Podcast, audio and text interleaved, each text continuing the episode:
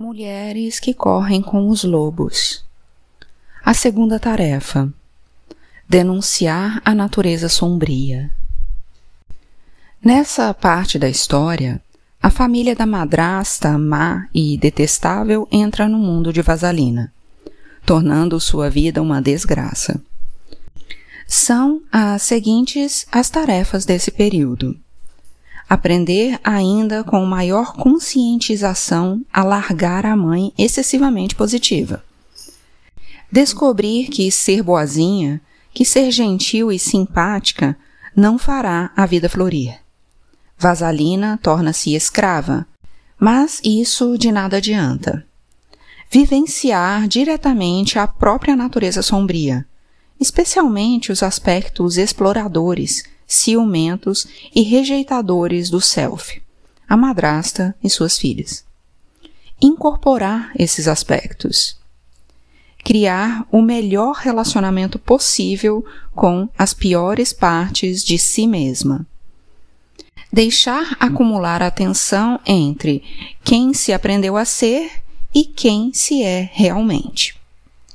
Trabalhar, afinal, no sentido de deixar morrer o velho self para que nasça o novo self intuitivo. A madrasta e suas filhas representam elementos pouco desenvolvidos, mas provocativamente perversos da psique. Trata-se de elementos sombrios, ou seja, de aspectos que são considerados indesejáveis ou inúteis pelo ego sendo, portanto, relegados às trevas. O material da sombra pode ser muito positivo, já que muitas vezes os talentos da mulher são também empurrados para as trevas. No entanto, o material sombrio negativo também pode ser útil, como veremos, pois, quando ele irrompe e nós finalmente identificamos esses aspectos e suas fontes, tornamo-nos mais fortes e mais sábias. Nesse estágio da iniciação, a mulher vê-se acossada por exigências banais da sua psique, que a exortam a atender qualquer desejo de qualquer um. A obediência provoca uma descoberta chocante que deve ser registrada por todas as mulheres. Ou seja, a de que ser nós mesmas faz com que nos isolemos de muitos outros. E, entretanto, ceder aos desejos dos outros faz com que nos isolemos de nós mesmas. É uma tensão angustiante e que precisa ser suportada. Mas a escolha é clara. Vasalina é privada dos seus direitos por herdar uma família que não tem condições de compreendê-la ou de apreciá-la, e por ser herdada por essa família. No que lhe diz respeito, ela é desnecessária. A família a odeia e a insulta. Tratam-na como a estranha, aquela que é indigna de confiança. Nos contos de fada, o papel do estranho ou do proscrito é geralmente desempenhado por quem está mais profundamente ligado à natureza conhecedora.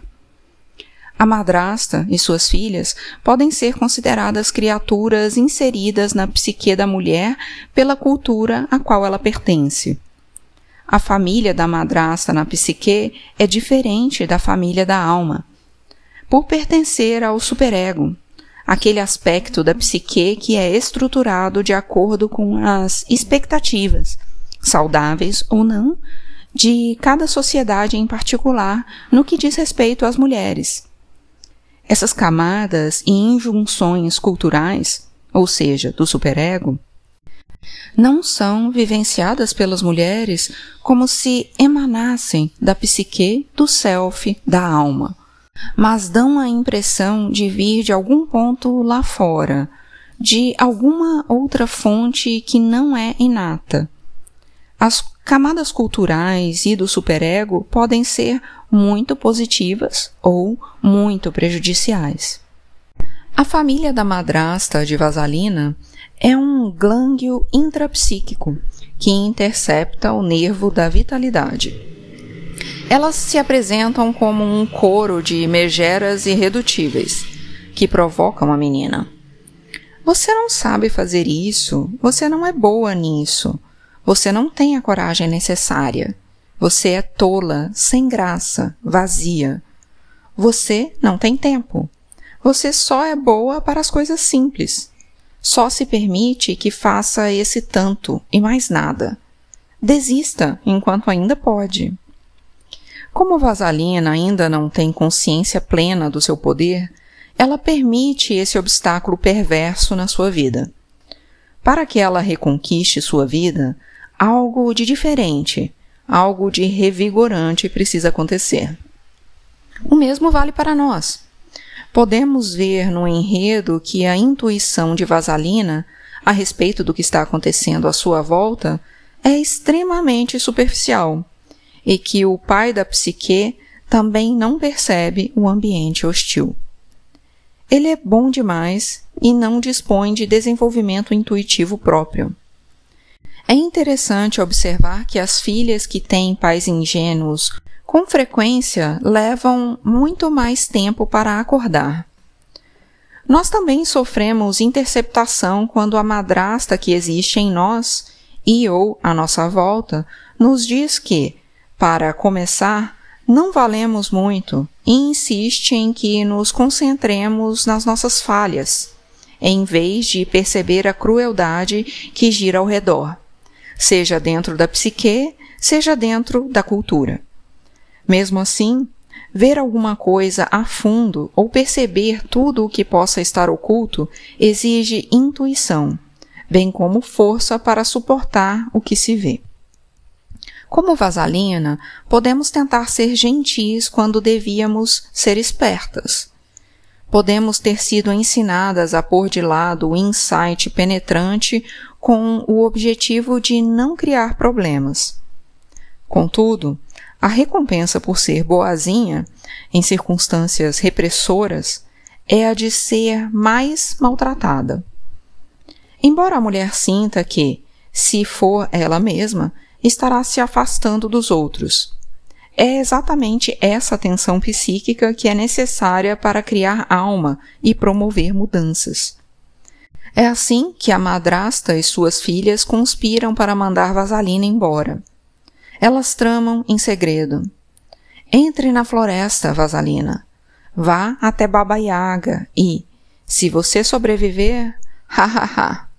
O que não acontecerá então nós a aceitaremos de volta. Essa ideia é de importância crítica porque muitas mulheres ficam emperradas no meio desse processo de iniciação, como que suspensas de uma argola pela cintura. Embora exista um predador natural na psique, aquele que diz morra, droga e por que você não desiste? Num estilo bastante automático a cultura na qual a mulher vive e a família na qual foi criada podem exacerbar dolorosamente aquele aspecto natural e moderado que diz não na psique. Por exemplo, mulheres criadas em famílias que não demonstram aceitar seus talentos costumam tomar nas mãos empreendimentos extraordinariamente grandes, repetidas vezes, sem saber por que motivo agem assim. Elas acham que precisam ter três doutorados, que precisam ficar penduradas do Monte Everest de cabeça para baixo, ou que devem realizar todo tipo de empreitada perigosa, demorada e dispendiosa para tentar provar às suas famílias que têm valor. Agora vocês me aceitam, não? Está bem, suspiram. Vejam só essa. É claro que os gânglios da família da madrasta nos pertencem. Não importa de que modo eles tenham chegado a nós. E é nossa função lidar com eles com energia. Mesmo assim, podemos perceber que, para que continue o trabalho profundo, a tentativa de provar nosso valor ao coro de megeras enciumadas é em vão e, como veremos, na realidade, impede a iniciação. Vasalisa realiza os serviços domésticos de rotina sem se queixar. A submissão sem queixas é de aparente heroísmo, mas na verdade gera cada vez mais pressão e conflito entre as duas naturezas opostas, a boa demais e a exigente demais.